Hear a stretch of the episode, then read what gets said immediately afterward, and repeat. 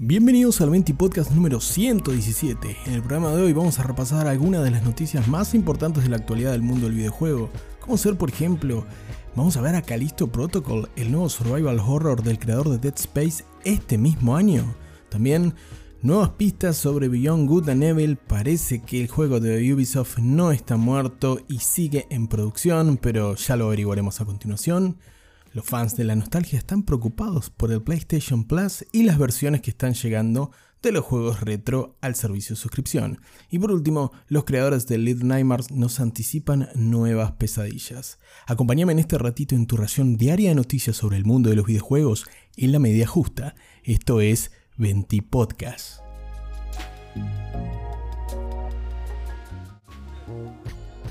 Comenzamos las noticias del día de hoy con novedades sobre The Callisto Protocol, este juego de horror en el espacio que se encuentra situado en el mismo universo que PUBG, desarrollado por el estudio californiano Striking Distance, que está comandado por Glenn Schofield. Glenn Schofield, uno de los diseñadores principales y co-creadores de la saga Dead Space. Así que con esos palmares, sin duda The Callisto Protocol, desde su anuncio del pasado julio de 2021, ha cosechado bastante expectativa en la comunidad gamer. Al parecer, el título que fue anunciado el año pasado, como te decía, ha tenido tanto avance que ahora es parte de la portada de la última Game Informer y además algunos miembros de ese medio han indicado que han podido ver gameplay, gameplay controlado no obstante, Ojo, no es que pudieron jugarlo aún, pero han podido ver gameplay del título, han podido ver el título corriendo gracias a una demostración exclusiva del estudio detrás del juego. La publicadora Crafton, que es responsable también de los derechos de PUBG a nivel internacional, además ha brindado nueva información sobre este The Callisto Protocol, mencionándolo como uno de sus lanzamientos para la segunda mitad del año.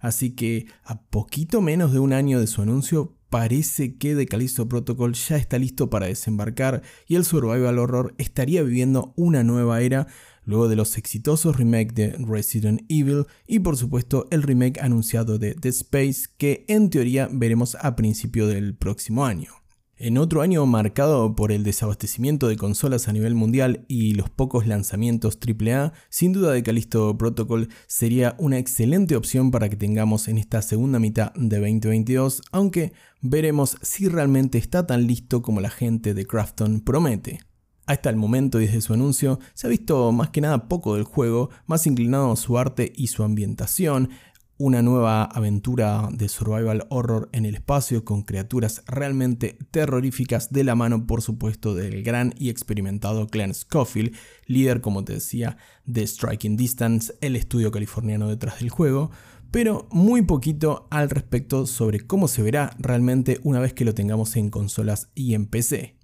Ahora, para amenizar la espera a este de Callisto Protocol, comentame, ¿estás disfrutando esta segunda horneada, por decirlo de alguna manera, de títulos Survival Horror? ¿Te parece que el género tiene que volver y por supuesto está faltando Silent Hill en la fiesta? Déjame tus comentarios a través de la caja de comentarios si me estás escuchando a través de ebooks o responde directamente en tu aplicación si me estás escuchando a través de Spotify.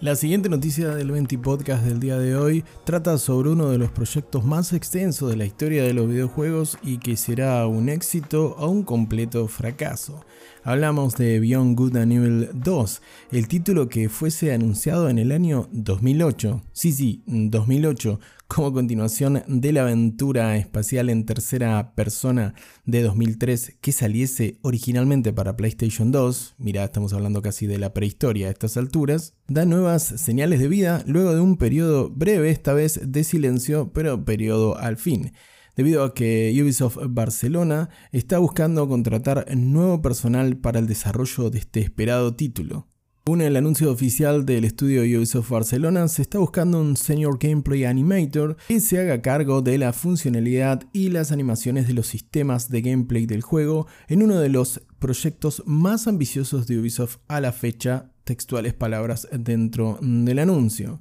Beyond Good and 2 Así se convierte en uno de los desarrollos más postergados de la historia del videojuego moderno, al menos, ya que como te decía fue anunciado originalmente en 2008 para luego pasar casi 10 años en el ostracismo hasta que Ubisoft volvió a anunciar que el título estaba en desarrollo en el año 2017. Hoy, a casi 5 años de ese anuncio, el sitio especializado Bloomberg ha declarado que se comunicó con desarrolladores que trabajan en el juego y que estos han declarado off the record que el título aún se encuentra en fase de preproducción, por lo tanto, aún restan años para que veamos Beyond Good a nivel 2 luego de su anuncio original por parte de Ubisoft hace prácticamente 15 años. Recordemos que el juego tuvo una pequeña presentación allá por el año 2019 con una cinemática que no era representativa del gameplay final ni mucho menos y se anticipó por supuesto un mundo gigantesco y la posibilidad de interactuar con diferentes locaciones a través de la galaxia. Con su creador original, el señor Michel Ancel, retirado del mundo de los videojuegos hace años y habiendo dejado Ubisoft antes de que estallen los escándalos de los últimos dos a tres años respecto a las actitudes de hostigamiento y de abuso dentro de las oficinas de los diferentes estudios de la compañía Gala, realmente Beyond Good and Evil se ve como algo muy complicado de llevar adelante, pero que parece que Ubisoft está dispuesta a concretar.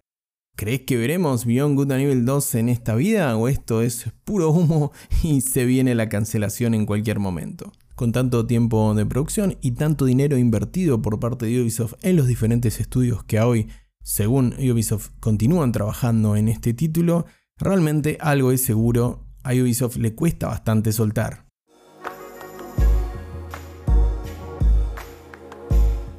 A pocas horas del estreno del nuevo servicio de suscripción PlayStation Plus, que contiene tres niveles de suscripción, entre los cuales la Extra y la Deluxe, Premium en otros mercados que no sea Latinoamérica nos permite acceder a títulos con retrocompatibilidad para jugar, por ejemplo, a juegos de PlayStation 1 y PlayStation 2, las preocupaciones comenzaron a ascender entre los sitios especializados y los fans de la nostalgia, aquellos que quieren disfrutar, por ejemplo, un Ape Escape o un Siphon Filter. Y esto se debe a que pese que el servicio está disponible solo en Asia de momento, en mercados como Corea del Sur o Taiwán únicamente, algunos representantes de medios occidentales como el portal Video Game Chronicle han tenido acceso a las versiones de los juegos que se encuentran en el Plus y más concretamente a los títulos de PlayStation 1, destacando que las versiones que se encuentran subidas al servicio de suscripción y que podemos o que podremos descargar, mejor dicho, cuando el servicio esté disponible a partir del próximo 13 de junio en nuestra región, se tratan de las versiones PAL, o al menos eso es lo que se ve en Corea del Sur y en Taiwán. Este formato de video, conocido como PAL o PAL, utilizado en mercados como Europa o Nueva Zelanda para las versiones originales de estos juegos cuando salieron allá entonces a mediados de los 90, presentan por ejemplo algunas desventajas respecto a la versión NTSC, que es la que se utiliza en Asia y en Norteamérica y que normalmente vimos en Argentina con los juegos originales o bueno, aquellos no tan originales que comprabas en la estación de Bursaco Mime para jugar a tu PlayStation 1 original. Sí, sí, no me hagas cara rara que yo sé que no tenés un solo juego original de aquella PlayStation 1 y nunca lo tuviste. Esto sin duda sería un detalle técnico sin mayor relevancia si no tuviésemos en cuenta que las versiones PAL rinden a una tasa de refresco menor, es decir, a 50 Hz, por lo tanto no tendríamos las versiones originales que han sido desarrolladas para Japón y Estados Unidos originalmente, potencialmente hablando, ya que no sabemos cuáles van a ser las versiones que vamos a ver en nuestro mercado a partir del próximo 13 de junio. Cuando se hizo un análisis del portal especializado Digital Foundry sobre las versiones de PlayStation Classic, la consola que emulaba la PlayStation original, se destacó que los juegos PAL rinden aproximadamente un 83% de la velocidad completa que tiene el sistema de video NTSC, es decir, las versiones originales de estos juegos para Japón y Estados Unidos. Y lo que es aún más importante y comienza a ser apenas preocupante, pero bueno, ya veremos a partir del 13 de junio, es que estas versiones también presentan algún tipo de retraso en el gameplay, es decir, afectan directamente la jugabilidad, ya que en algunos casos de la PlayStation Classic, no hablamos de estos, de estos juegos que se encuentran disponibles en el Plus, en algunos casos presentaban stuttering, así que es una disfuncionalidad, por decirlo de alguna manera, que podríamos ver presente en estos juegos. De vuelta, esto dicho en potencial, porque no sabemos si las versiones PAL que se encuentran disponibles en Taiwán y en Corea del Sur actualmente van a llegar a la Argentina. Lo que sí es otro dato para que comencemos a preocuparnos un poquito, es que tanto Taiwán como Corea del Sur tienen el sistema de formato de video NTSC y originalmente recibieron las versiones NTSC como Japón. por lo que es raro que PlayStation esté utilizando las versiones europeas que salieron después. Aunque si bien se sabe que PlayStation está utilizando los builds finales, es decir, las últimas versiones de estos juegos, que normalmente te cuento que había una época, para vos que sos más joven o que sos centennial, había una época en que los juegos no se estrenaban mundialmente en todos lados, sino que se iban estrenando de forma escalonada por región. Bueno, esto ocurría que los juegos que llegaban a Asia y a Norteamérica luego no llegaban a Brasil y al resto de Sudamérica y por último terminaban estrenándose en Europa. Por lo que estas versiones tardías, si queremos decirlo de alguna manera, son las que estarán presentes en el PlayStation Plus o las que estarían presentes en el PlayStation Plus según lo que podemos ver de los servicios prestados en Taiwán y en Surcorea por PlayStation en este momento para las suscripciones de niveles extra y niveles premium, lo que será acá en Argentina Deluxe. Esperemos recibir la mejor versión de los juegos en nuestra región, ya que el servicio, si bien no tiene un catálogo tan amplio en principio, es bastante atractivo, sobre todo por la nostalgia y por poder volver a ponerle las manos encima en aquellos títulos de PlayStation 1, como decir Ape Escape, Hotshot Golf y Siphon Filter. Cientos de horas le he dedicado. Espero que me lleguen a partir del 13 de junio a 60 Hz. Por favor, papá PlayStation, tráelas a las versiones de NTSC y no las PAL, que son horribles las versiones PAL. Horribles.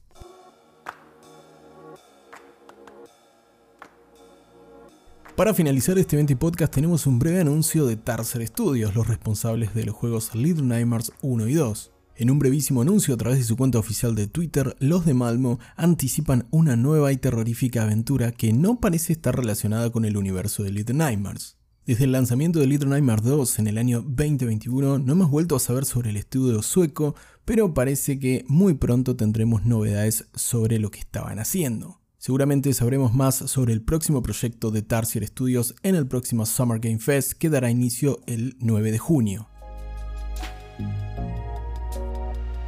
De esta manera finalizamos un nuevo 20 Podcast. Te agradezco por la compañía del otro lado y te recuerdo que dejes tu suscripción o tu follow si lo estás escuchando en ebooks o en Spotify respectivamente. Nuevamente, muchas gracias por tu compañía, te mando un gran abrazo y que tengas una muy bonita tarde.